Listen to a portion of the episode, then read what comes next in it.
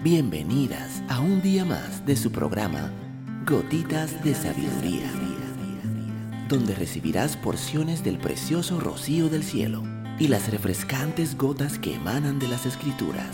Gotitas de Sabiduría con Evilegna Rodríguez. Saludos, mi nombre es Evilegna Rodríguez. Bienvenida un día más a tu programa Gotitas de Sabiduría. El día de hoy estaremos hablando no seas demasiado dura contigo misma. ¿En qué áreas de tu vida eres demasiado dura contigo misma? Es fácil caer en el hábito de la autocrítica, debido a errores pasados o porque las cosas no funcionaron como querías. ¿Pero te sirve? Pues hoy te digo que no te sirve en nada. Es hora de que aceptes algo. No eres perfecta nunca lo serás y lo mejor es que no tienes que serlo. Así que de una vez por todas deja de ser tan dura contigo misma. Esta es una de las principales razones que impiden que las mujeres vivan una vida feliz y plena.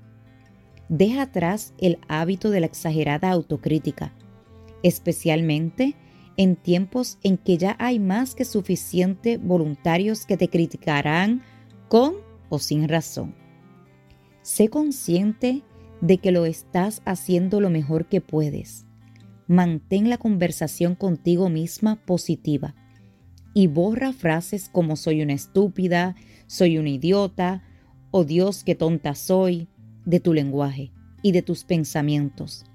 Y mientras estés en esto, deshazte de otros apodos que tienes para ti misma como estúpida, gorda, flaca, fea, no sirves. Con un diálogo interno como este, lo único que lograrás es enfocarte en tus debilidades. Y ya sabes lo que hace el enfoque. Has escuchado hablar sobre eso. Esto no significa que no debas analizar los errores que cometes. Solo deja el autocastigo y la autotortura sabes que gran parte de la miseria que tenemos en nuestra vida es porque inconscientemente pensamos que tenemos que castigarnos por algo. Entonces, de una vez por todas, en lugar de machacarte a ti misma, haz lo siguiente. Número uno, acéptate como eres. Número dos, perdónate y ámate a ti misma. Y número tres, cuídate mucho tu salud física y mental. Si esta gotita de sabiduría ha bendecido tu vida el día de hoy, te pido que la compartas con otra mujer y te espero el día de mañana en nuestra próxima gotita de sabiduría.